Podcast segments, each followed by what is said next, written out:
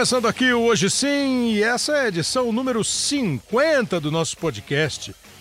Começou lá em abril do ano de 2019, estamos chegando a abril do ano de 2020 e estamos completando hoje 50 podcasts. Muito obrigado a você que nos acompanha esse tempo todo indo para quase um ano, com muita alegria, com muito prazer, todas as semanas, a gente procurando um tema bacana aqui para conversar com você é, no nosso podcast aqui na plataforma de podcasts do Globoesporte.com, que você vê também no Apple Podcasts, ouve também no Apple Podcasts, no Google Podcasts, no Pocket Casts, no Spotify, o nosso Hoje Sim. Pensamos algumas coisas para a gente tratar aqui neste programa de número 50. É, você sabe que os tempos estão mais complicados.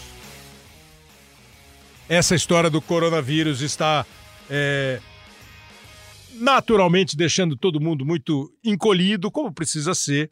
Então a gente vai é, pensando ao longo da semana e falando assim, pô, vamos tentar fazer, por exemplo, uma ideia que rolou e que vai ainda ser executada. Nós estamos em, em 2020, está fazendo é, no, no, no mês de no meio do ano, né? Faz 50 anos que o Brasil foi campeão mundial em 1970, tricampeão mundial de futebol lá na Copa do México. E sempre que eu converso com alguém que me pergunta como é que eu comecei a gostar de futebol, eu falo que essa Copa do Mundo de 1970 é a Copa do Mundo que desperta em mim o gosto pelo futebol, que eu não lembro exatamente na época dos lances, dos jogos, mas eu lembro do ambiente, da festa, do movimento da minha casa, do meu pai, do meu primo, é, no dia da final da Copa do Mundo, a bagunça na rua onde eu morava, festa, torcedor, cada gol tinha uma comemoração cheia de energia. Então isso aí foi, foi ficou marcado. E depois você vai assistir os jogos, você vai acompanhar mesmo já como profissional o desempenho da seleção brasileira. E aí hoje a gente vai fazer um programa e, e, então a gente pretende fazer ao longo ainda dessas próximas semanas um programa falando assim dos títulos mundiais do Brasil, né? Tendo a marca esse de 1970, que é o terceiro, aí a gente volta dois títulos antes, 58 e 62, chega a 70 e essa pode ser considerada a era de ouro do futebol brasileiro.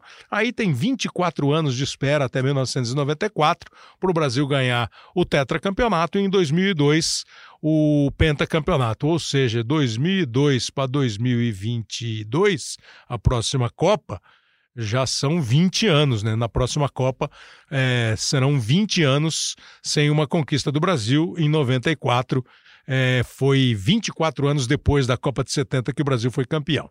Mas enfim, é, não, não conseguimos ainda armar este programa, mas armamos um assim, ó. É, quais são aqueles jogos que ficam na sua cabeça para sempre? É, às vezes é o primeiro que você viu, às vezes é um grande jogo do seu time, às vezes é uma vitória espetacular, Pode até ser uma derrota sofrida, um jogo que não é nem do seu time, mas é uma partida de Copa do Mundo, uma final de campeonato que marcou muito na sua cabeça. Hoje nós vamos conversar aqui com três personagens que você certamente conhece. Um é o Milton Neves, o jornalista, apresentador, o Milton Neves, hoje trabalhando na Rede Bandeirantes, na TV Bandeirantes e na Rádio Bandeirantes. O Milton separou aqui três gols que ele vai contar para a gente e nós vamos ouvir, inclusive, os gols. O Maurício Noriega, nosso companheiro, comentarista aqui, um pouco mais novo, e ele vai fazer também uma lembrança assim. E você vai perceber como é que é o, o a memória, né? Ah, eu foi o primeiro jogo que eu vi. Ah, foi um jogo que eu trabalhei. E também o Serginho Groisman, um apresentador do Altas Horas. É, Para quem não sabe, o Serginho é um apaixonado por futebol, corintiano, convicto, assumido e fanático, e ele escolheu também alguns jogos. Então são três gerações assim, né, divididas, a do Noriega, a do Serginho e a do, e a do Milton Neves, e você vai ver como é que eles escolheram os gols. E teremos hoje a participação de dois amigos que estão sempre ligados no nosso podcast, que quase toda semana eles mandam uma mensagem para gente, são ouvintes do podcast, eles divulgam o podcast, eles falam sempre com a gente aqui, e, gente, e nós, o Léo Bianchi, produtor do programa, entrou em contato com eles para que eles também falassem de dois gols é, que eles têm na memória deles. Aí fiquei pensando na minha memória, né? Pô, a Copa de 70, como eu já disse, foi a Copa do Mundo é mais a, a, a que me despertou para o futebol. O jogo é o jogo Brasil-Itália, né? o jogo em que a seleção brasileira ganha por 4 a 1 o Pelé faz o primeiro gol, é, a Itália empata no final do primeiro tempo e depois o Brasil faz os 4 a 1 com os gols do Gerson, do Jairzinho e do Carlos Alberto. Campeão do mundo, festa na rua tal. Mas naquela Copa, Alguns jogos foram bem marcantes, assim, para mim. A estreia contra a Tchecoslováquia, mas acho que o que mais eu tenho na cabeça é o Brasil e Inglaterra. A dureza, a dificuldade, aquele medo do moleque de oito anos. Oh, nós vamos enfrentar os campeões do mundo. A Inglaterra é a atual campeã do mundo. E o Brasil é, ganhou o jogo e foi um golaço do Jairzinho, numa jogada espetacular do Tostão e com participação, assim, brilhante do Pelé. O gol foi do Jairzinho de um contrário, outra finta em cima de Valdemur, escapou também de Wright, levantou para Pelé, ajeitou, dominou, rolou para Jair, depois chutou.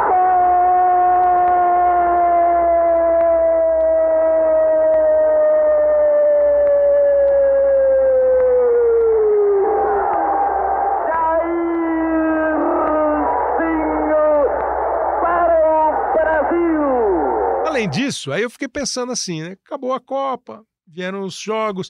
Tem um que vai rolar aqui na nossa, na nossa pesquisa com os nossos convidados, um Corinthians e Palmeiras de 71, que foi realmente espetacular. Eu lembro que eu vi esse jogo, foi 4 a 3 o jogo. Nós vamos mostrar gol, vai ter um dos nossos convidados que escolherá esse gol. Eu ouvi esse jogo no carro do meu pai numa noite, numa tarde fria em São Paulo.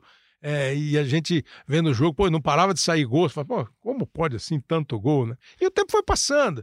Tem uma final de campeonato, Santos e Portuguesa, em 73. Você já deve ter ouvido a história. O jogo foi 0 a 0 e foi para os pênaltis. Na cobrança de pênaltis, o Santos estava ganhando por 2 a 0 e faltavam dois pênaltis para a Portuguesa e dois pênaltis para o Santos bater. Mas o Armando Marques encerrou o jogo. A Portuguesa se pirulitou do Pacaembu, foi embora, Pacaembu ou Morumbi, não lembro, acho que Morumbi, foi embora, Pacaembu, foi embora e o título foi dividido. Então é um jogo bem marcante também, foi interessante. Na Copa de 74, essa eu já vi um pouco mais de, eh, de, de vamos vai, de análise, de, de gosto, de entendimento vai, do campo, do jogo. O Brasil fez algumas partidas legais, o Brasil teve dificuldade no começo, o Brasil empatou com a Iugoslávia, empatou com a Escócia, depois ganhou assim do Zaire no sufoco, precisava ganhar de 3 e ganhou de 3 a 0. Aí vieram os jogos contra a Alemanha Oriental, é, contra a Argentina, contra a Holanda, o Brasil ficou fora da Copa. E a Holanda foi assim um negócio encantador na Copa do Mundo. E a final de 1974, o jogo entre Holanda e Alemanha, que o Cruyff faz um gol com. faz um gol, não, né? dá uma arrancada com um minuto e meio de jogo e tem um pênalti do Hans em cima dele, que o Neskins faz o gol, e depois a Alemanha vira. Esse jogo foi marcante também. A linha que divide o campo, leva a Alemanha para o contra-golpe, gol enfiada de bola pela direita, recebeu, prepara dali o seu centro, Tataricou, limpou, preparou, cruzou, pensou, atenção, tocou, gol!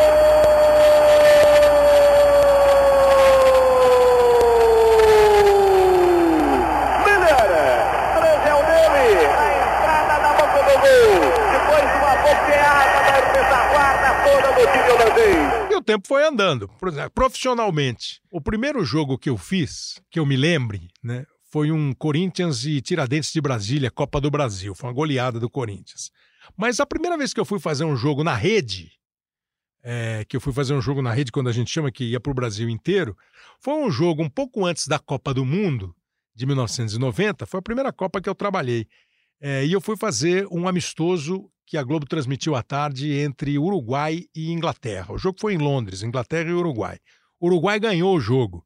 É, e para mim, assim, além de ter sido o primeiro jogo, pô, tô achando que eles estão fazendo um teste, vai que eu narro direitinho, pode ser que eu participe da cobertura da Copa do Mundo. E o Chico Anísio foi o meu comentarista. Né? É, e teve esse gol aqui, ó, que nós vamos mostrar a narração. Pega em inglês para você ver como foi o gol, foi um gol do Francesco, se não me engano, batendo falta. O goleiro era o Tilton, da Inglaterra. But Perdomo and Francescoli also fancy themselves at the set plays as well.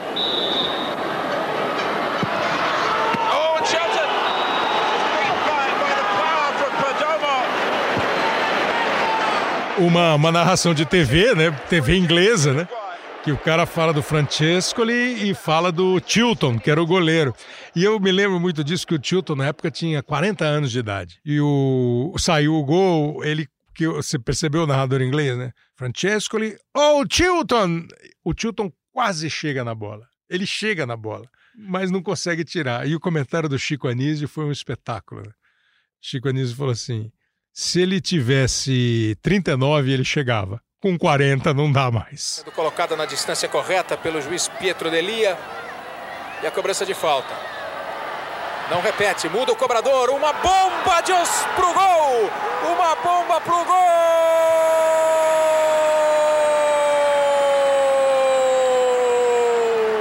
Perdomo! Veja a cobrança do médio volante. O Tilton foi, bateu na bola, mas sem a força suficiente para desviar. E ela foi pro gol na Inglaterra. Quem esperava o Rubens Souza viu o Perdomo batendo. E aí o tempo foi andando, né? A gente foi vivendo assim as, as, as, as grandes partidas. Né? Antes ainda de eu trabalhar, Brasil e Argentina em 78. Antes de eu trabalhar também ainda, Brasil e Itália de 82, né? Esse é dolorido. Eu trabalhava na Rádio Globo, não fazia esporte e lembro da eliminação do Brasil.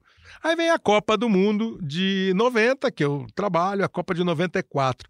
Nessa Copa de 94, teve um jogo que me marcou muito, que foi o Maradona. A Argentina ganhou da Grécia, goleou a Grécia, e eu transmiti esse jogo, e foi o último jogo do Maradona, né? Ele foi flagrado no antidoping. Em 98, sabe como é assim, o jogo que eu lembro de 98? Foi um jogo que eu não transmiti, eu não trabalhei. Ah, aliás, os narradores da Globo em 98 foram o Galvão, o Luiz Roberto e eu. E aquele dia o Brasil jogou em Marsella contra a Holanda, foi a semifinal da Copa do Mundo. E nós fomos assistir o jogo. É, teve uma, uma viagem ali que muita gente conseguiu é, sair de Paris, onde era o centro de imprensa, ir para Marsella, foi ver o jogo. A gente chegou só para ver o jogo mesmo. E foi um jogo, rapaz, eletrizante. O jogo terminou empatado, a prorrogação terminou empatada e a decisão foi nos pênaltis. Rivaldo para Ronaldinho, olha o gol, olha o gol, olha o gol, olha o gol, olha o gol, gol! Brasil! Se Tafarel pegar, se bater na trave, se for para fora, acabou. É Brasil na final. Ronaldo de Boa, pé direito contra Tafarel, partiu, bateu Tafarel! Sai! Brasil! Sai! Sai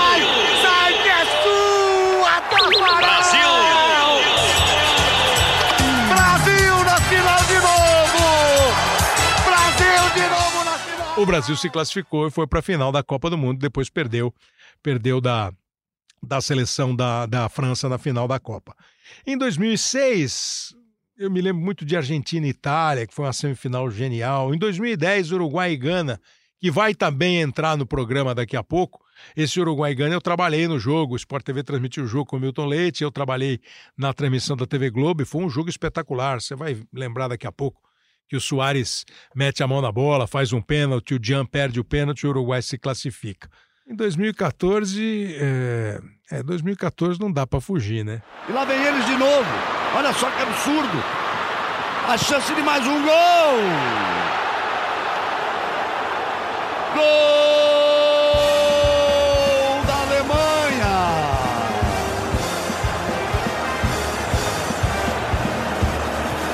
Toma-se o caminho do maior vexame brasileiro em todos esses 84 anos de Copa do Mundo.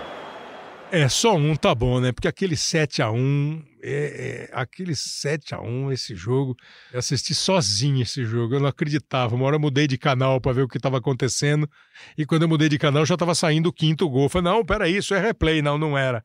Era o quinto gol. Ninguém acreditou. Até chegar, por exemplo, na última Copa do Mundo, que para mim o meu jogo foi Espanha e Portugal, que foi a abertura da Copa para mim, o primeiro jogo que eu fiz, um 3 a 3 sensacional, é, com três gols do Cristiano Ronaldo. E a Espanha foi buscar o empate, foi um jogão. A esperança de Portugal pro gol de empate. Pé direito da bola, passou pela barreira!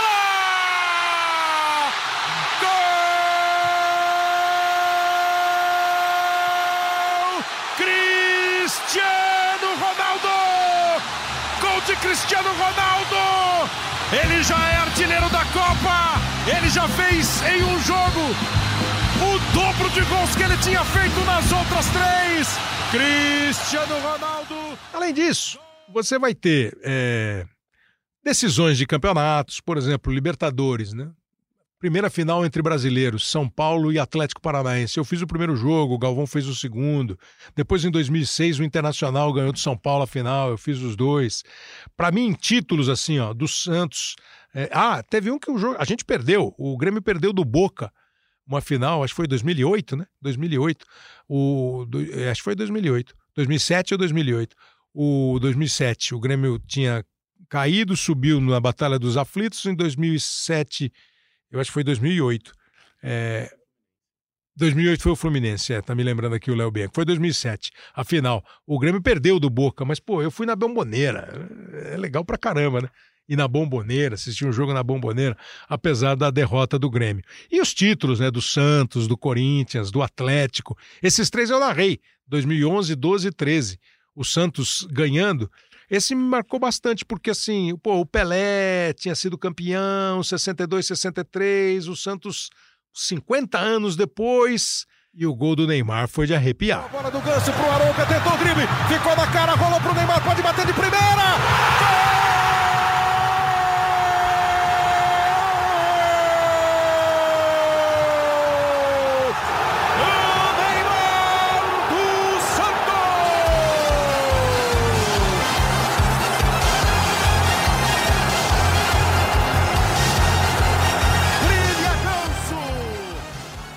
O jogo do Atlético em 2013, até hoje, de vez em quando eu vou para Belo Horizonte, tem um torcedor do Galo que chega e fala assim: pô, aquele gol do Leonardo Silva foi legal pra caramba. E foi mesmo, foi uma grande, uma grande lembrança. E aí eu separei aqui, a gente recebeu uma mensagem aqui, ó, do Maurício Maia. Ele falou assim: ó, oh, muito legal, você lê as nossas mensagens, é até um incentivo para quem acompanha o podcast, para quem faz comentários. Terceira vez que eu mando e queria que você, sempre coloca narrações de grandes locutores do passado e do presente, para você colocar uma que eu lembro muito. Essa aí, ó. Do time do Boca. Emerson dominou, vai para dentro, ganhou na velocidade, olha a chance do segundo gol!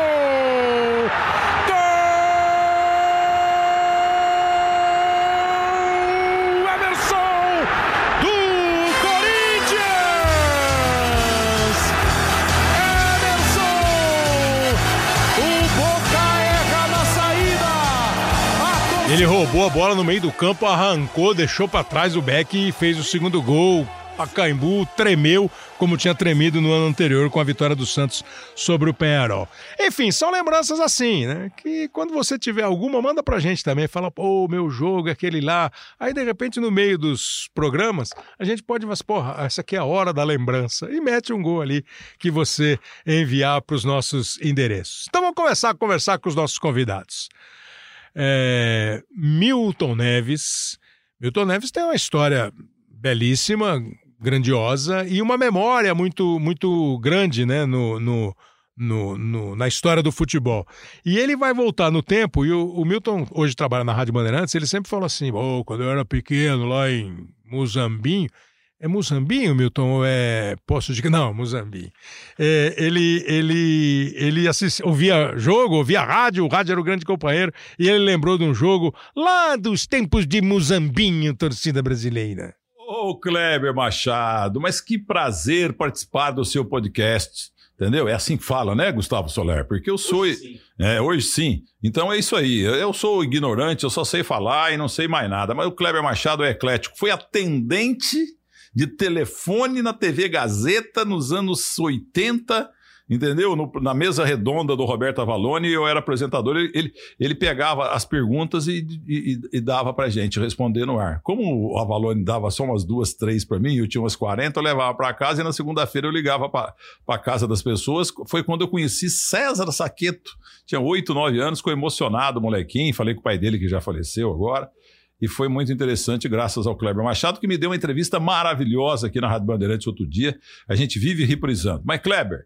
é uma satisfação participar é, deste novo trabalho teu, que você é um eclético, entendeu? Você não é Orlando Duarte, mas você é muito eclético. E eu vou dar rapidamente aqui meus três jogos inesquecíveis. E eu defendo o seguinte: jornalista esportivo não pode fazer propaganda. Eu odeio propaganda. E jornalista esportivo não pode ter time, tem que ser imparcial como eu. Mas, coincidentemente, os três jogos mais emocionantes da minha vida envolvem o Santos Futebol Clube. Olha que coincidência. Em 1963, tinha 12 anos, Santos e Milan, primeiro jogo, decisão do verdadeiro Mundial de Clubes, é, campeão europeu com o campeão da América do Sul, uh, da Libertadores. O jogo foi no Maracanã. Primeiro jogo, o primeiro jogo aconteceu em San Siro, 4 a 2 para o Milan. O Milan de Guese, Davi Trebe, Maldini, Pelagalli, Trapatone, Mora, Lodete, Mazola, Diana Rivera e Amarildo. Muito bem. Segundo jogo no Maracanã, dali uns dias. Primeiro tempo 2 a 0 para o Milan. Lodete, Lodete não. O Mora fez um e o nosso Amarildo fez o segundo. Não, Amarildo não. Foi o Mazola que perdeu o terceiro gol, por sinal. Aí teve intervalo, choveu. Aí Mauro Pinheiro, na Rádio Bandeirantes, falou: essa chuva pode salvar o Santos graças ao chute forte do Pepe. E não deu outra. O Santos virou para 4 a 2 Eu assisti na TV Tupi esse jogo aí, é, na rua, sentado todo mundo lá em Muzambim, entendeu? Enquanto rolava a imagem, é, com muito chuvisco. Então eles tiraram o som da televisão, puseram o som do rádio. Puseram o som do rádio para o Milton Neves ouvir o gol. Essa história do Milton Neves, ele adora. Vamos, nós vamos mostrar o gol para ele aqui. Ele, ele adora a história da Gazeta, né? Eu fui trabalhar na Gazeta primeiro em 84, depois eu voltei em 86. Eu era repórter da TV Gazeta, comecei a apresentar programa na Gazeta, o Jornal de Esporte, o Sábado do Esporte. E quando o Avalone trouxe de volta a mesa redonda, domingo à noite, a gente ia lá mesmo ajudar. Tinha pessoal que atendia telefone, a Débora Menezes, que trabalhou é, na, no Globo Esporte, foi apresentadora do Globo Esporte, estava é, começando a, a, vida profissional dela, é, todo mundo lá na Gazeta. E eu realmente pegava as fichas, mas ele toda hora falava assim, ele atendia os telefones. Só para ele falar que ele tinha bastante mensagem. Milton, curta aí o gol do Santos contra o Milan atravessando a linha intermediária da representação italiana. Confunde-se, perde a bola para Dalmo. Dalmo dá na esquerda para Mengaldo, Mengaldo para Lima. Lima correu pela meia esquerda, parou. Na frente de um contrário que é pela Gali. Tentou passar, consegue envolver o adversário. Está curto para Mengaldo. Retardou para Lima, ajeitou, chutou para o gol.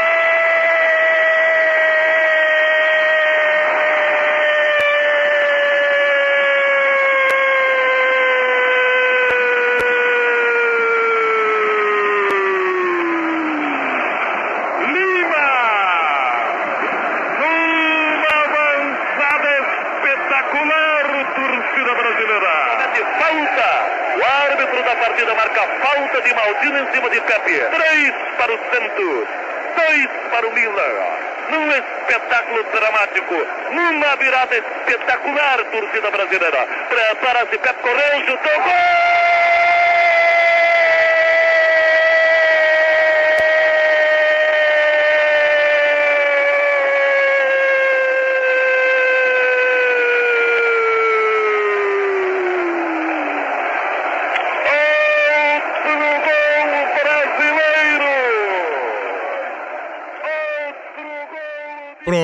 Então tá aí o Santos bicampeão do mundo, é, com a narração do Fiore Gigliotti. Esse foi o segundo jogo, né? O segundo jogo. E no terceiro jogo, o Santos ganhou por 1 a 0 O gol foi marcado pelo Dalmo. Daqui a pouco o Milton volta com mais gols do Santos.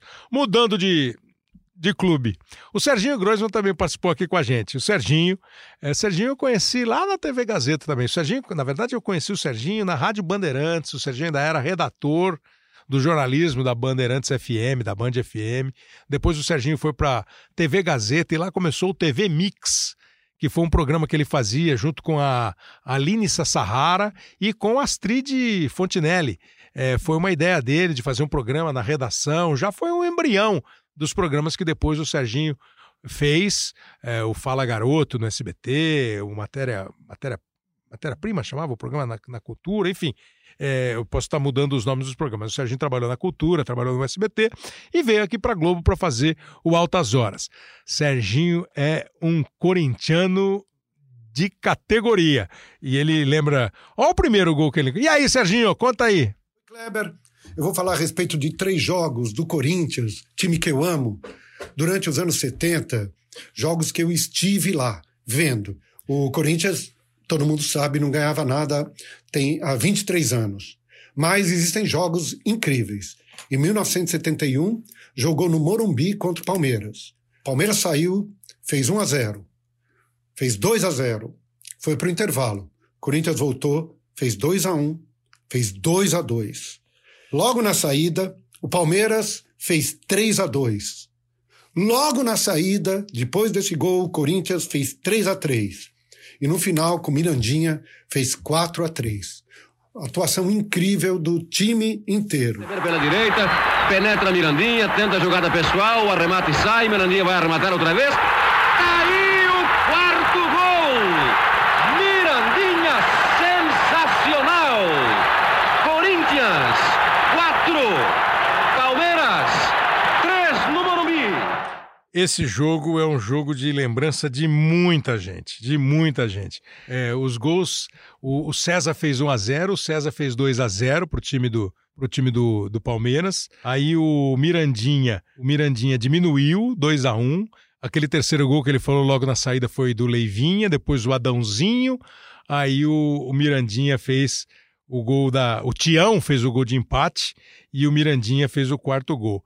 Então foram os gols César, César e Leivinha para o Palmeiras, Mirandinha, é, Adãozinho, Tião e Mirandinha de novo para o time, do, pro time do, do Corinthians.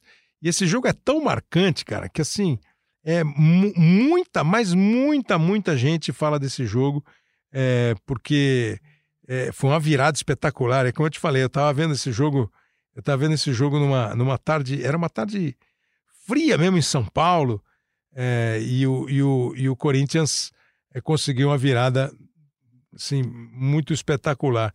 Estou tentando pegar aqui as escalações desse time. Eu sabia de cor, agora eu tenho medo de falar e errar, né? Mas o, o, o, o Corinthians, o Palmeiras tinha Leão, ah, tá aqui, ó. Palmeiras, Leão, Eurico, Baldock, Luiz Pereira e Dé. Dudu e Ademir da Guia, Fedato, Hector Silva, depois Leivinha, César e Pio.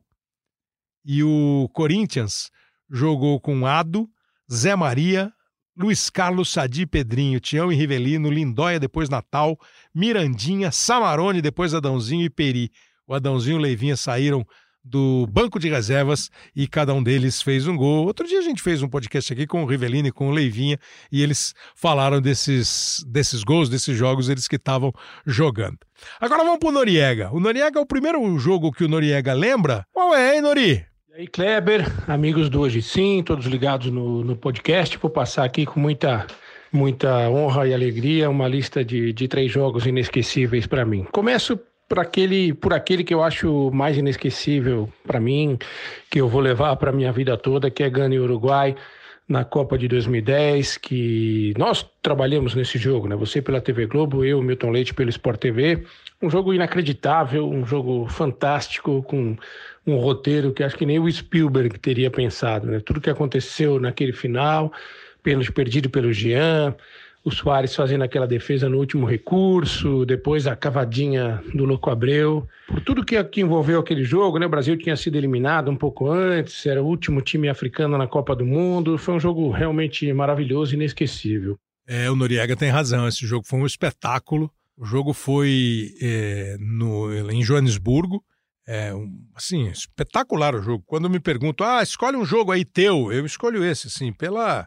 É, por que ele falou mesmo pela, pela improbabilidade do roteiro. É, o Milton narrou no Sport TV, eu narrei na TV Globo e Álvaro González narrou na rádio El Espectador do Uruguai. A última pelota ou os penales. Vendrá al centro, 15 minutos. La pelota la va a tirar al área. Un jugador de gana, se manotean todos. Mensah discute con Fugile. Mensah le dice: Mirá, mirá, vendrá el centro. Ahí viene la pelota al área de Uruguay. El cabezazo. La sacaron a medias. Rebotó en un hombre de Uruguay. La sacaron otra vez. Y Muslera. Muslera, penal. penal para gana. Penal. Penal para gana. Sí, sí, penal para gana. No te puedo creer. Tarjeta roja para Uruguai. Para Suárez. Para Suárez. E o Gonçalves foi com a moleira, foi com a moleira. Não foi com a cabeça, não, foi pênalti. Esse é o pênalti, ó. Final 13 do segundo tempo da prorrogação. Para evitar os penales en el cierre del partido. Absolutamente increíble. Jean y Muslera. Con esto se va a terminar el partido seguramente. Vamos, Muslera. Vamos, Uruguay. Vamos, Muslera. Vino Jan, tiró, ¡lo erró! ¡Lo erró! ¡Lo erró! ¡Lo erró! ¡Vamos a los penales! ¡Vamos Uruguay a los penales ahora! Le va a pegar a Abreu. Le va a pegar a Abreu. Puso la nota el número 13. Si Uruguay lo hace, está en la semifinal para jugar con Holanda. Va a ir el loco. Larga carrera de unos 4 o 5 pasos, brazos en jarra. Llega el loco. Va Abreu, tiró. ¡Gol! ¡Uruguay no va!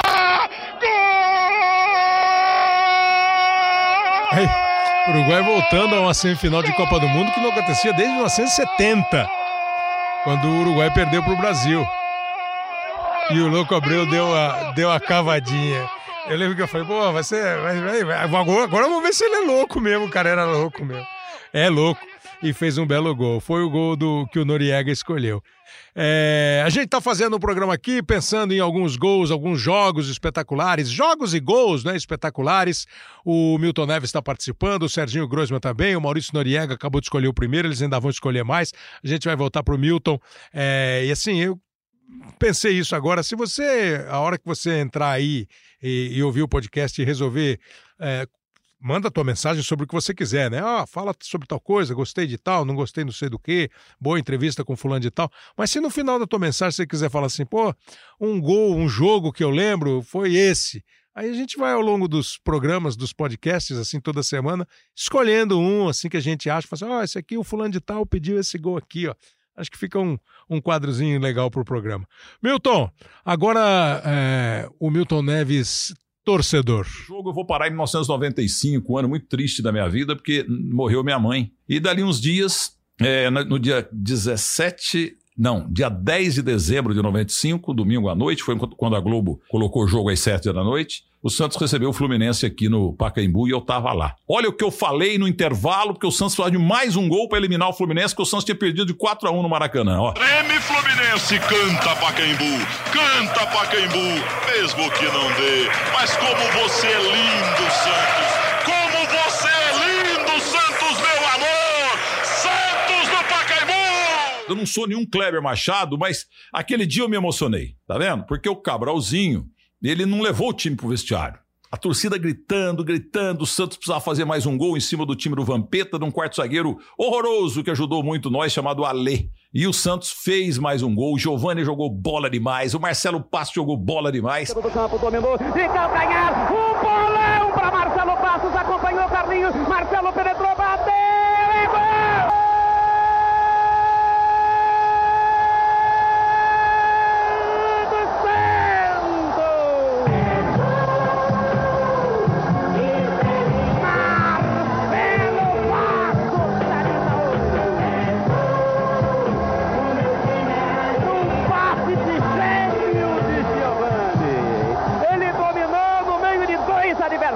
de costas, tocou de calcanhar, botou Marcelo Passos na cara do gol. Eu vejo gente chorando no Pacaembu e o milagre se fez. Para o Santos nada é impossível.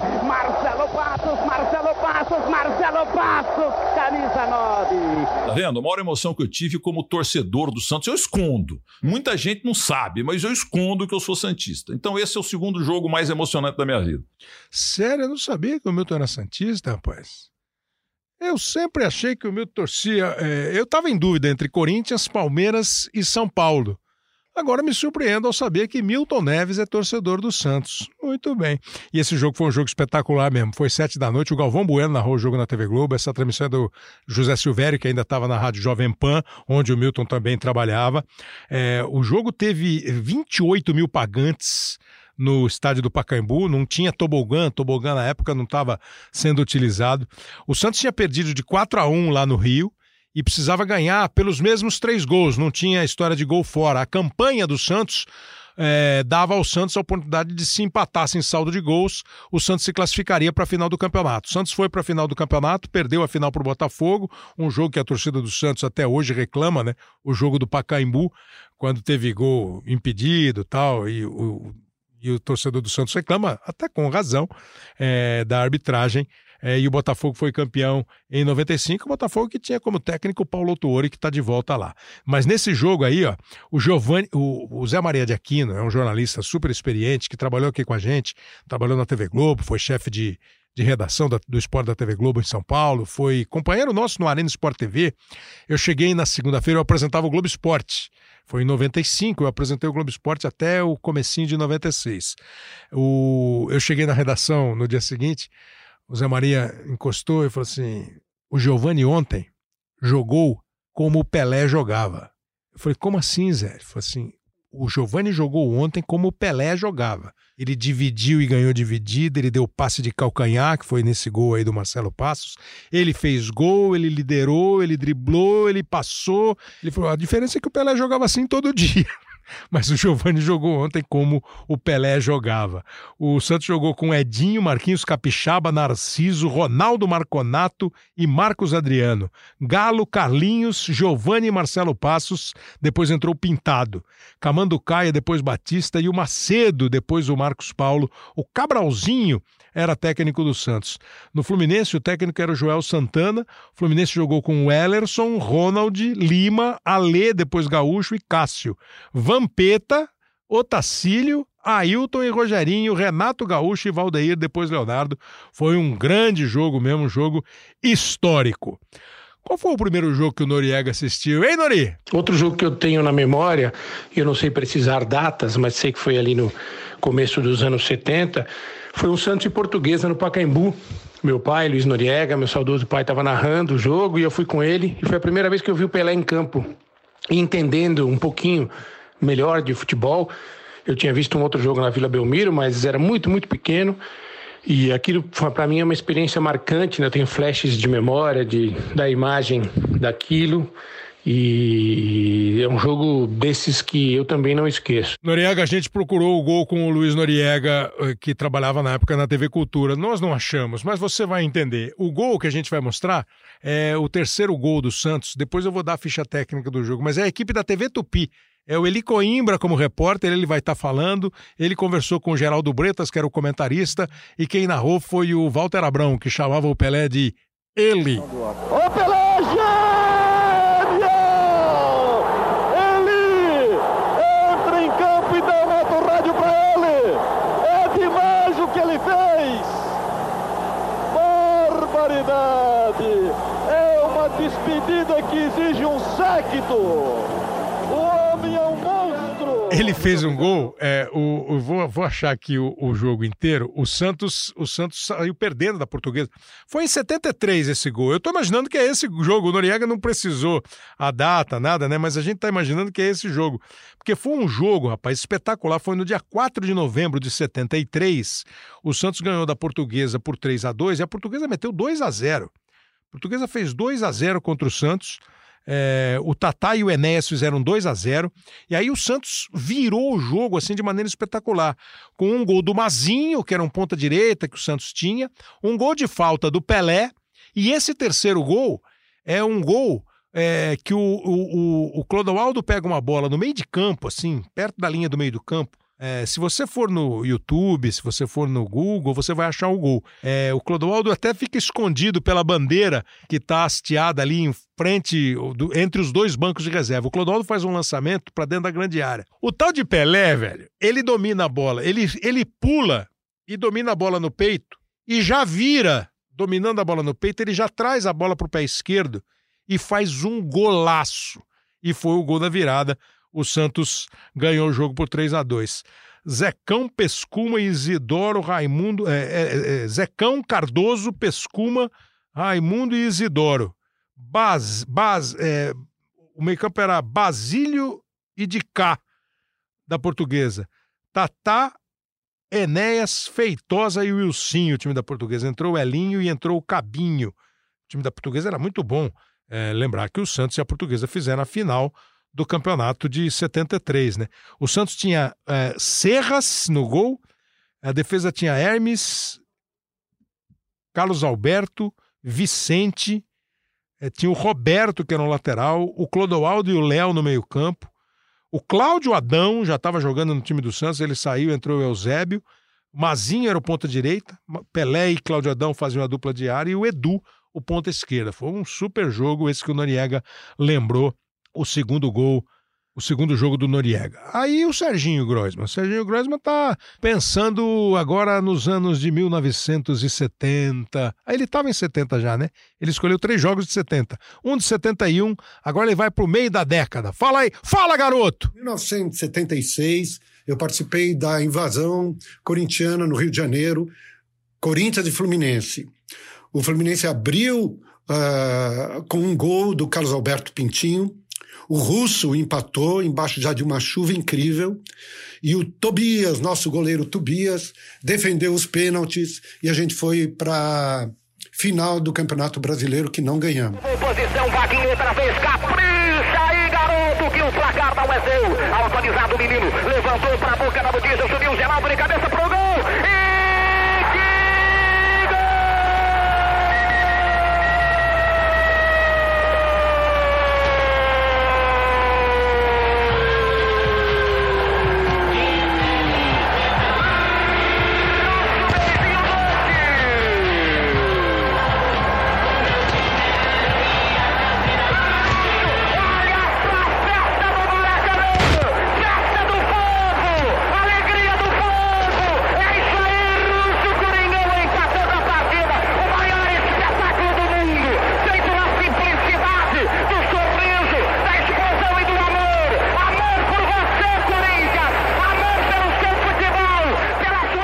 Osmar Santos, o pai da matéria. Foi assim como o Serginho escreveu. Pintinho 1 a 0 o Russo empatou o jogo. Aí o Corinthians foi para os pênaltis e ganhou. O Tobias pegou pênalti do Carlos Alberto. É uma chuva no Maracanã. E aí na final do campeonato, o Internacional do Paulo Roberto Falcão, do Dadá Maravilha, Figueroa, Valdomiro, Batista, Manga, enfim, o Internacional ganhou do Corinthians aquela final de campeonato por 2 a 0. Estamos pensando aqui em jogos espetaculares, jogos marcantes, você deve ter o seu. Compartilhe aqui com a gente o seu jogo, o seu jogo que ficou na sua memória. Já falamos de alguns jogos, o Milton Neves já falou da vitória do Santos sobre o Milan no Campeonato Mundial de 62, da vitória do Santos sobre o Fluminense na semifinal do Campeonato Brasileiro de 95. O Serginho falou do Corinthians e Palmeiras, aqueles 4 a 3 espetaculares em 71, agora esse Fluminense e Corinthians em 76. O Noriega lembrou de Uruguai e Gana na Copa de 2010, Santos e Portuguesa, o jogo da década de 70. Nós, nós colocamos aqui o de 73, quando o Santos ganhou por, um a, é, por 3 a 2 com dois gols do Pelé.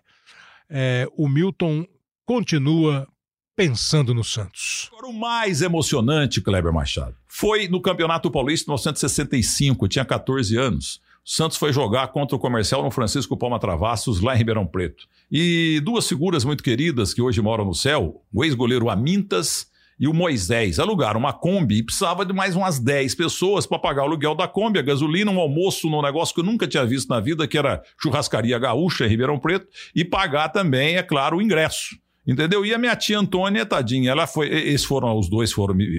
Todo mundo já sabia que eu era um Santista mala, 14 anos. E ela fala: não, não pode, ele é muito novo, é perigoso, cidade grande. Mas na verdade a coitada não tinha dinheiro. Mas aí eu enchi tanto os picuada, coitada, que ela foi no Banco Eto Real, que não existe mais, e fez um papagaio lá que ela chamava de letra. O Gerardo Cassiano, casado com a prima e irmã da minha tia, que avalizou no Crédito Real. Dinheiro, sabe quanto, Cleber Machado? Tipo o dinheiro de hoje, uns 120, uns 150 reais.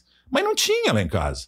Mas ver o Pelé, eu vou pra você, a coitada bancou isso aí e fomos. Bom, fomos pro campo. Preliminar, Santos e Comercial, Esmeraldo, back central do time do Comercial. Ele ficou louco, porque tinha um ponto esquerda chamado Jonas Eduardo Américo contra o Edu com 16 anos. O que esse cara fez? O jogo foi 8 a 1 pro time de aspirantes do Santos. O centroavante chamado Jorge Negro Magrelo fez sete gols. E mais nada. Fez sete gols e mais nada, porque o Edu driblava o lateral, o veterano Esmeralda, e dava gol para ele fazer. Ele sumiu. Outro dia o Edu me falou que ele sumiu, mas o Edu virou o maior 11 do, da história. Apesar do Pepe, apesar de grandes pontas da história. Muito bem. Aí começou o jogo, dali um pouco, Santos e Comercial. Santos com Gilmar, Carlos Alberto Torres do meu lado ali no Alambrado, é, é, o Beck Central Mauro Ramos de Oliveira, Orlando de Carvalho e Geraldino, bundudo assim também do meu lado no segundo tempo. E o meu campo com Joel Camargo de camisa 5 não estava agradando, ele perdia muito a bola, porque ele não ele era zagueiro, foi o Lula inventou ele de volante, com Lima no meio do campo. O ataque Dorval, é, Coutinho, Pelé e Abel. E o comercial de. Nunca vou esquecer esse time aí. Rosan Ferreira Jorge, Peter e Nonô, Hélio Giliola, Mauri Jarbala, Luiz Caicai, Paulo Bin Carlos César. O Carlos César tava em inferno na cabeça do, do, do, do Carlos Alberto, mas o Carlos Alberto com aquela imponência, o rosto dele bem pertinho do Alambrado. O Alambrado não tava ali. Cerca... É, é, eu achava, a primeira vez que eu fui no estádio profissional, eu achava que aquilo ali tinha 100 mil pessoas. Na verdade, foram 8, 9 mil pessoas. E o Alambrado, a gente tudo espremido ali, eu com meu radinho na Rádio Tupi ou na Rádio Bandeirantes, ouvindo o Fiore Giliotti na Rádio Bandeirantes e na Rádio, na rádio é, Tupi era Haroldo Fernandes. Aí beleza. É, o, o, comercial 40 do primeiro tempo só dava comercial, porque a torcida do comercial tava lá, do Corinthians, São Paulo e Palmeiras, todo mundo torcendo porque o Santos era líder do campeonato. E nada de gol pro comercial, porque o Gilmar pegava tudo. De repente, uma bola esticada na área, o Pelé entra na área, pênalti. Entendeu? O Peter derrubou, derrubou o, o, o, Pelé na área, pênalti. Aí o Fiore foi narrar. Correu, Pelé bateu. Fora! Pelé para cobrar, torcida brasileira. Correu, Pelé chutou. Fora! Ou então a bola passou por baixo. Gol! A bola passa por baixo da rede Borg, dando impressão desse lado de que teria passado à esquerda da cidadela de Rosan. Uma deficiência na rede que de imediato precisa ser corrigida, Borg. E isso está realmente acontecendo. A verdade é foi um tiro violentíssimo. Ele, locutor espetacular, Cleber Machado, como o senhor, gritou fora, porque a bola vazou de rede ali. Só que aqueles negros todos, um pulando em cima do outro, Entendeu? Tinha sido o gol. Aí ele consertou, conforme a gente viu aí na gravação. É um histórico, essa, esse som é histórico. E o segundo tempo, o Dorval de pé esquerdo, na saída do Rosan, que hoje mora no céu, meteu no canto, Santos 2 a 0 Bom, a história vai terminar porque que foi o jogo mais emocionante da minha vida, um dos melhores momentos da minha vida. Na volta, éramos 11 ou 12 na Kombi, é, o Amintas e o, e o Amintas e Nakarato e o Moisés da loja do seu Raul, ele, eles revezavam o volante. Então, é claro, estava todo mundo dormindo, mas é claro que o motorista estava acordado. tempo, porque era estrada de terra, entre Ribeirão Preto e Muzambinho.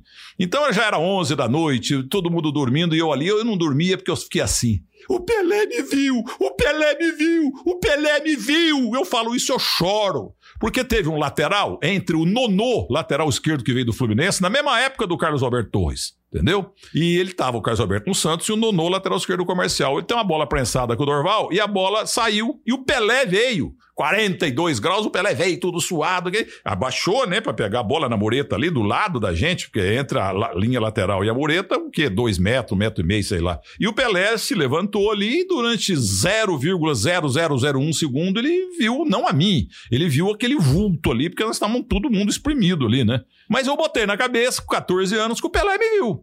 Aliás, eu contei isso, o teu companheiro de Rede Globo, Dan Stubach, lá da nossa hebraica, o Dan Stubach, que eu chamo de Alpatino no Brasil. O Dan Stubach, eu ouvi muito na Rádio Bandeirantes essa minha história. Eu digo que Pelé me viu, viu porcaria nenhuma, ele viu um vulto.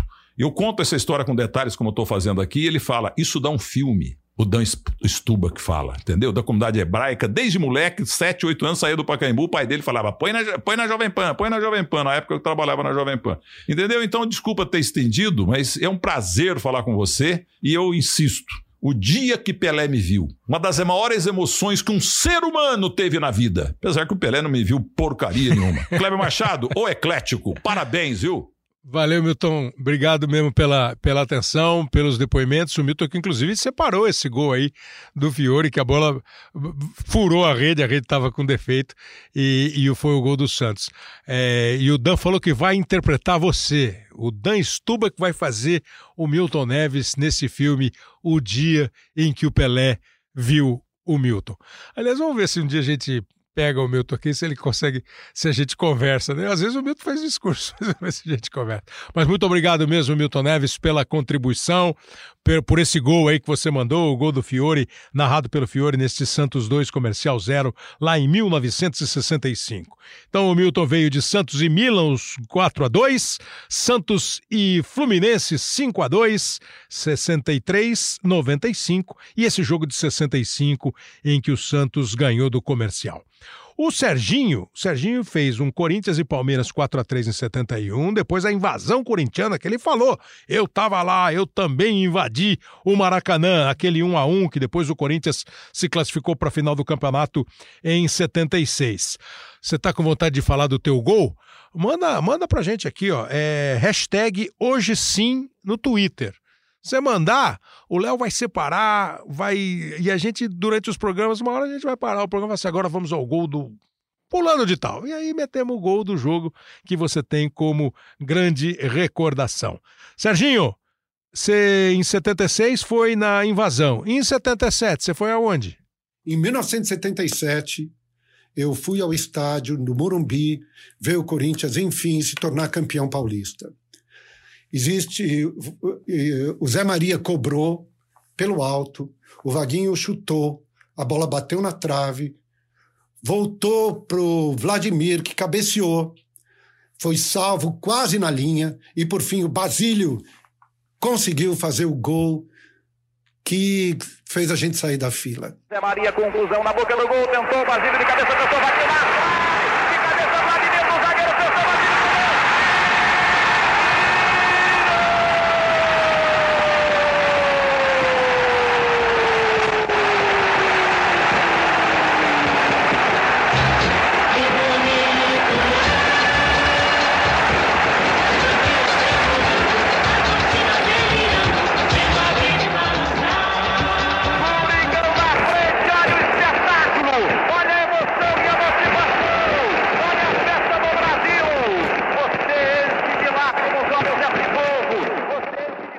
Serginho Grosma, muito obrigado. Serginho é outro que está na nossa lista aqui de convidados, porque o Serginho é um corintiano assumidíssimo, mas tem muita história, muita lembrança é, é, e, um, e, um, olhar bacana de futebol. Também participou com a gente já de, de Arena, Sport TV, quando tinha. É um ótimo papo, Serginho. Obrigado pela contribuição, Serginho. O Serginho escolheu Corinthians 4, Palmeiras 3 de 71, Corinthians 1.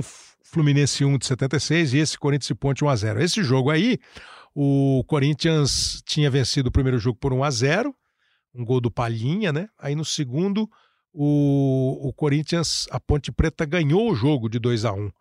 É, acho que o, o, o, Vaguinho acho que fez o gol do Corinthians e a Ponte ganhou com gols do Rui Rei e do Dicá. Aí foi pro terceiro jogo. O Corinthians ganhou por 1 a 0 com esse gol do Basílio, aliás, uma narração precisa do Osmar, né?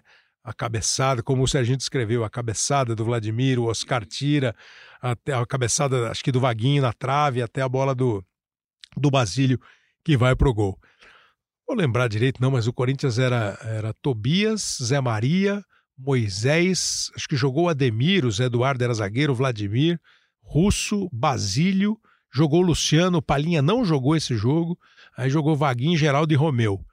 É, a Ponte Preta, o técnico do Corinthians era o Oswaldo Brandão. E a Ponte Preta tinha um time espetacular, gente, com o Zé Duarte de técnico. O time titular era Carlos, Jair, o Jair Psedor, Oscar Polozzi e Odirley, Vanderlei Marcorelli de Cá, Lúcio, Rui Rei e Tuta, Tuta, que é irmão do Zé Maria. O Tuta é ponta esquerda do, da ponte e o Zé Maria é lateral direito do Corinthians. O, eles são irmãos. É, foi um super jogo, uma super decisão. O Osmar estava chegando à Rádio Globo, ainda era Rádio Nacional, estava virando Globo Nacional. O Osmar estava chegando da Jovem Pan para montar, recriar a equipe, né? colocar no ar de novo a equipe esportiva da Rádio Nacional. Então, Rádio Globo. Para quem gosta de, de nomes, eh, e aproveitando ainda do Serginho, eu só não dei, né, Serginho, a escalação daqueles, daqueles, daquele jogo da invasão corintiana. Porque os times eram legais, rapaz. Ó, o Fluminense, o técnico era o Mário Travalini, que depois foi técnico da democracia corintiana em 1982. O Fluminense jogou com Renato, Rubens Galaxy, Carlos Alberto, jogou de zagueiro, Edinho Rodrigues Neto, já estava jogando de zagueiro. Meio do campo era Pintinho, Kleber depois entrou Erivelto e Rivelino. Gil Doval e Dirceu. Esse era o time do Fluminense, já era o, o começo, assim, meio da máquina tricolor, que foi um time espetacular nessa metade dos anos 70. Tobias, Zé Maria, Moisés, Eduardo e Vladimir, Givanildo, depois Basílio, Russo e Neca, Vaguinho, Geraldo, depois Lance e Romeu. O time do Corinthians, o técnico era o Duque. Foram os três jogos do Serginho. Noriega começou com Uruguai e Gana, o jogo da Copa de 2010, que o Uruguai se classificou para a semifinal. Depois ele passou por um Santos e Portuguesa dos anos 70. A gente pegou o jogo de 73 que o Santos ganhou de virada por 3 a 2. Aí o Noriega voltou ao Noriega profissional à Copa de 2010 e é uma final que realmente uma seleção marcou época, né, Nori? Para mim, é, tem um jogo espetacular que também vou levar sempre para a memória que é a final da Copa do Mundo de 2010, é, de Espanha e Holanda. Né? Eu sou neto de espanhol e era a primeira final de Copa do Mundo que eu estava trabalhando, poder sentir aquela atmosfera, né? um jogo em que antes da bola rolar, Nelson Mandela entrou no campo. Quem estava lá no Soccer City aquele dia sabe a energia que foi sentir a presença desse homem espetacular ali dentro de campo. E afinal, o gol do Iniesta, né? Tudo que representou para quem tem alguma ligação com, a Espanha. Então são jogos assim de, de um caráter para mim especial e que eu não consigo esquecer e que me marcam até hoje profundamente. Um abraço para você, Kleber. Valeu, Noriega. É, realmente ele tem razão. O Nelson Mandela, quem viveu a Copa de 2010, se alguém está ouvindo e teve a chance de ir à, à África do Sul, é, Joanesburgo, quando a gente conseguiu fazer uma visita ao Soweto, o bairro famoso lá de Joanesburgo, e ter a casa onde o Mandela morou antes ainda de ser preso. Quer dizer, é uma história absolutamente espetacular. E a presença do, do Mandela em qualquer evento, né? É muito, muito sensacional. Ele, ele falou da final, foi um gol do Iniesta, a, a seleção da Espanha foi campeã e nós mostramos o gol com uma narração espanhola. Ele falou que ele é neto de espanhol, sí, claro, Noriega, não, por supuesto. Manolo Lama faz assim a narração do gol do Iniesta. Nava se va, le agarra Van der Vaart, sigue Nava, progresa Nava, mira cómo le persigue Neider, aguanta Nava, el balón para Iniesta, Iniesta de fuera, toca para Fábregas, Fábregas para Nava, Nava para Torres, vuelve a descargar, Torres descarga, Mira, mira Fábregas, Fábregas para Iniesta, Iniesta chuta.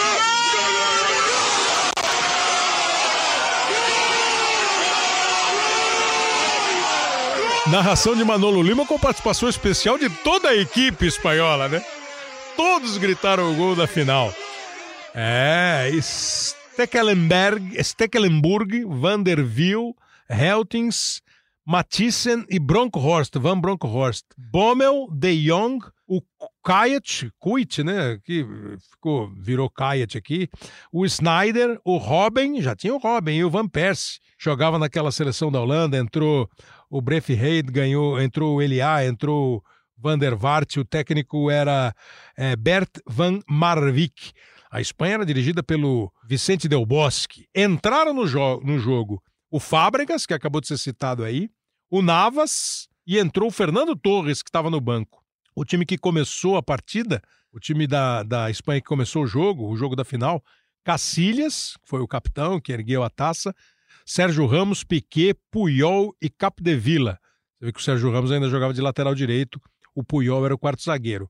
Xabi Alonso, Busquets, Iniesta, Xavi, Pedro Rodrigues e Davi Villa. E eu falei que marcou porque a Espanha foi campeã da Eurocopa de 2008, campeã do mundo de 2010 e campeã de novo da Eurocopa de 2012. Essa seleção, que era praticamente os times do Real Madrid e do Barcelona, com um outro jogador, o Capdevila, por exemplo, que não jogava em nenhum dos dois, essa seleção marcou época, né? É, recuperando, primeiro deixando um pouco de ser a fúria espanhola, a fúria que jogava mais na, na raça do que na bola. Esse time jogou bola, jogou muita bola. Acho que mudou um pouco o conceito do futebol é, atual. E estamos falando já de 10 anos atrás. Como diria Ferreira Gilhante, o tempo passa, torcida brasileira. E passa mesmo. Agora, para ir para a parte final do nosso programa, nós vamos convidar aqui dois amigos, assim, do peito do nosso podcast do Hoje Sim. Um deles é o Bruno. O Bruno é São Paulino, mas o Bruno foi no jogo. Lembra que eu falei, às vezes tem uma derrota que fica na memória para a vida inteira, né, Bruno? Fala pessoal, fala Kleber, aqui quem fala é o Bruno de São Paulo. Um prazer enorme poder participar com vocês aí do podcast. É difícil escolher um jogo só, marcante, mas tem um que me deixou, que me marcou, não no aspecto positivo, mas no negativo. São Paulo e Fluminense, quartas de final da Libertadores de 2008, jogo de volta no Rio de Janeiro. Vitória do Fluminense por 3 a 1 o São Paulo tinha ganhado a ida por 1 a 0 na época tinha a regra do, do gol fora. Na volta no Rio, o Fluminense faz 1 a 0 o São Paulo empata ali quase no meio do segundo tempo. Fluminense faz o 2 a 1 e aos 46, 47 do segundo tempo, o Washington acaba fazendo o terceiro gol. Foi um jogo realmente muito marcante. Ali o São Paulo foi eliminado com aquele gol no finalzinho. O torcedor do Fluminense foi uma felicidade. Eu, São Paulino, fiquei muito triste, mas é uma história marcante aí do futebol. Vem embora, Thiago Neves. A cabeçada pro gol!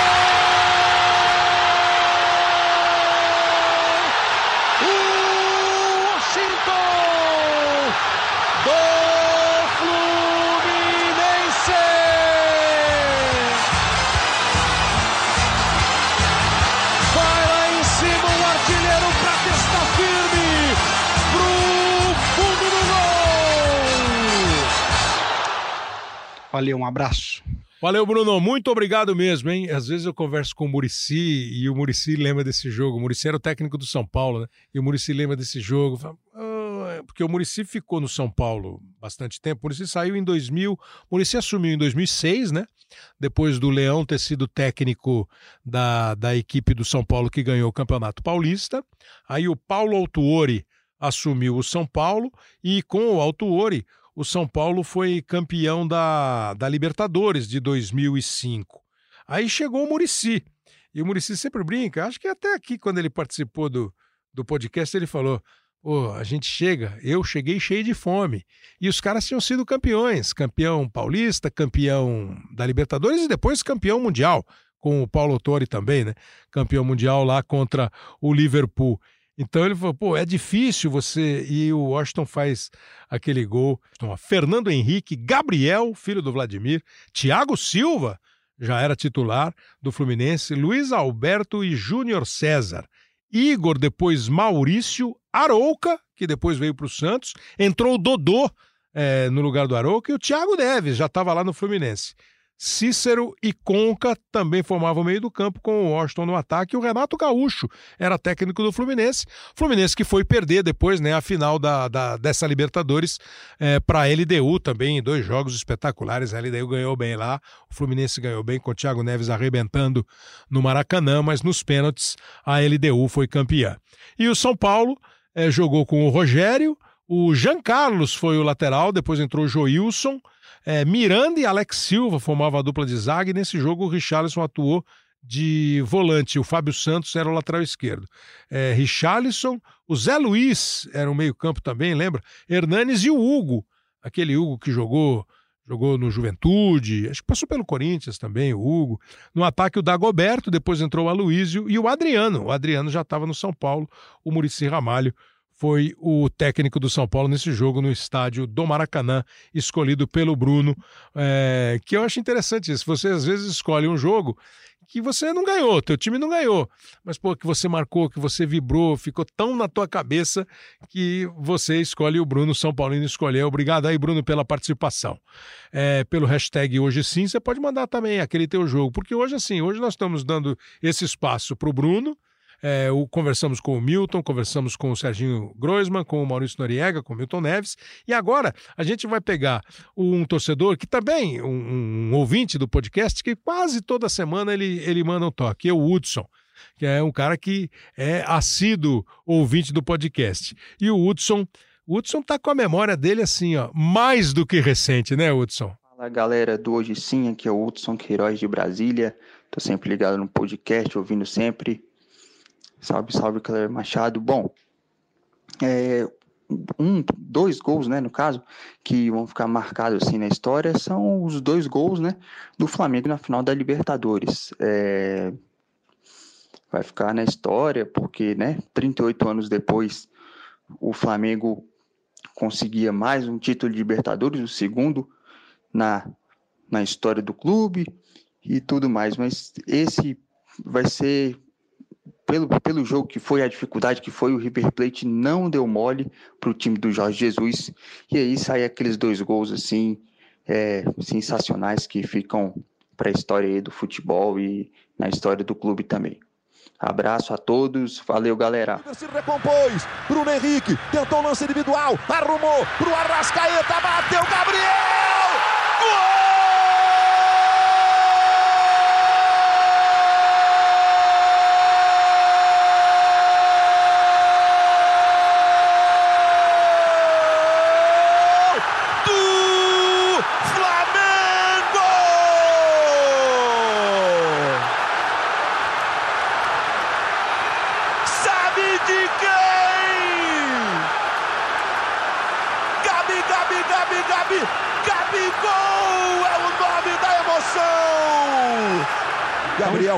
Júnior, Gabriel com Pinola, olha o Gabigol, empata!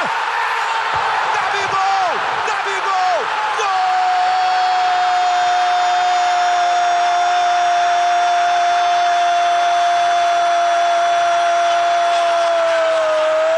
Gol!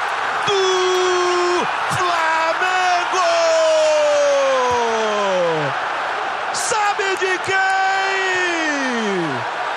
Gabi, Gabi, Gabi, Gabi, Gabigol é o nome da emoção. E você ouviu aí com o Luiz Roberto, os dois, porque esse jogo, você vê, é, repito, né? Como algumas coisas marcam. O Hudson é lá de Brasília. Brasília tem muitos torcedores de times é, de São Paulo, do Rio Grande do Sul, de, mas especialmente de times do Rio de Janeiro, né? Tem muitos torcedores dos times do Rio em Brasília. E, e o Flamengo recentemente é, provocou assim um, um êxtase absoluto e total, né, com esse jogo aí. É um jogo assim, aquele torcedor do Flamengo que lembra racionalmente do jogo, deve ter em determinado instante da partida dito assim, ó, perdemos a Libertadores, porque o River estava com o jogo dominado, o jogo controlado, não deixou o Flamengo jogar. Mas aí brilham estrelas, né? Bruno Henrique dá uma arrancada, depois o Beck, é o Pinola, né, que jogou uma partidaça, vacila e o Gabriel não perdoou, fez dos dois gols e o Flamengo ganhou o segundo título dele de Libertadores. Gente, neste hoje sim, número 50, espero que você tenha gostado aqui. Se tem alguns jogos, Brasil Itália de 70, Brasil Itália de 82, Teve jogo da Copa do Mundo, final de 74. Viajamos até a vida profissional de cada um de nós. Despedida do Maradona. A despedida não por gosto, mas porque ele jogou, a Argentina goleou a Grécia e depois ele atuou ainda mais e foi flagrado no antidoping e acabou não jogando mais na Copa de 94 nos Estados Unidos. Andamos pelo título da Espanha, o Milton Neves voltou no tempo e foi lá para os anos 60 falar do Santos, falar do Giovanni, o Santos de Giovanni de 95. O Noriega também viajou com o Serginho Groisman, trazendo três jogos do Corinthians. E o Bruno e o Hudson como representantes da galera que ouve o Hoje Sim. Foi assim, ó, um programa que teve três participações de, de jornalistas, de gente conhecida, as duas participações do Hudson e do Bruno, que a gente agradece muito, e sempre convida você a participar. Você tem os canais de interatividade, você tem basicamente, né, para não dar erro, é, hashtag hoje sim no Twitter. O Léo Bianchi, que é editor, produtor do programa, que separou esses lances, conversou com esse pessoal, ele sempre tá lá de olho. E aí, a partir de agora, se você tiver afim, ó, manda assim, ó, um jogo que eu não esqueço nunca. Jogo tal, de do ano tal. Aí a gente vai procurar para, de repente, entre um papo e outro aqui no podcast, a gente mostrar esses gols que ficaram na tua memória, na nossa memória. É, o Rafael Barros e o André Amaral fazem a coordenação. Dos podcasts aqui do Globoesporte.com. O nosso Hoje Sim tem a edição e a produção do Leonardo Bianchi. Você pode ouvir no Apple Podcasts, no Google Podcasts, também no Pocket Casts e no Spotify. Quero agradecer aqui ao Gabriel Sawafi, que está dando uma dica aqui nesses tempos de quarentena, né, Gabriel? Estamos gravando dia 23 de março, quarentena em alta e necessária. Foi para o pessoal ouvir que ele, ele, ele sugere aqui, inclusive, é, né, uma dica para quem é o podcast hoje sim. Os programas estão muito bons. Obrigado, Gabriel. O William Douglas William fala também do nosso Hoje Sim e falou de um que a gente fez sobre os comentaristas, a opinião no jornalismo esportivo, que participou o Marco Antônio Rodrigues, o Roger, o Oscar Ulisses fez uma participação como um narrador, vê o trabalho do comentarista, e eu já falei do Maurício Maia. Até metemos o um gol para você, né, Maurício? O gol que você queria do Emerson contra o Boca na final da Libertadores de 2012. É isso aí, continue ligado na plataforma de podcasts do Globoesporte.com. Tem muito assunto, tem muito papo legal para você conferir. Valeu, até semana, grande abraço.